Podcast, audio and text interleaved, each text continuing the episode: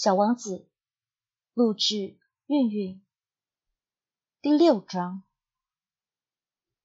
啊，小王子，就这样，我逐渐懂得了你那忧郁的生活。过去相当长的时间里，你唯一的乐趣就是观赏那夕阳西下的温柔晚景。这个新的细节是我在第四天早晨知道的。你当时对我说道。我喜欢看日落，我们去看一回日落吧。可是得等着，等什么？等太阳落山。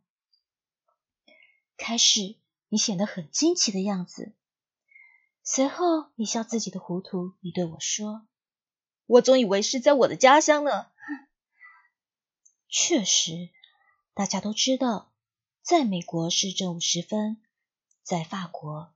正夕阳西下，只要在一分钟内赶到法国，就可以看到日落。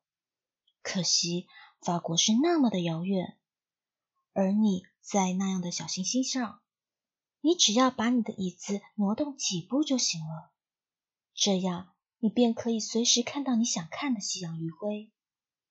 一天我见过四十三次日落。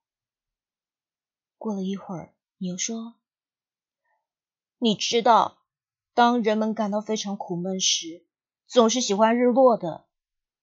一天四十三次，你怎么会这么苦闷？小王子没有回答。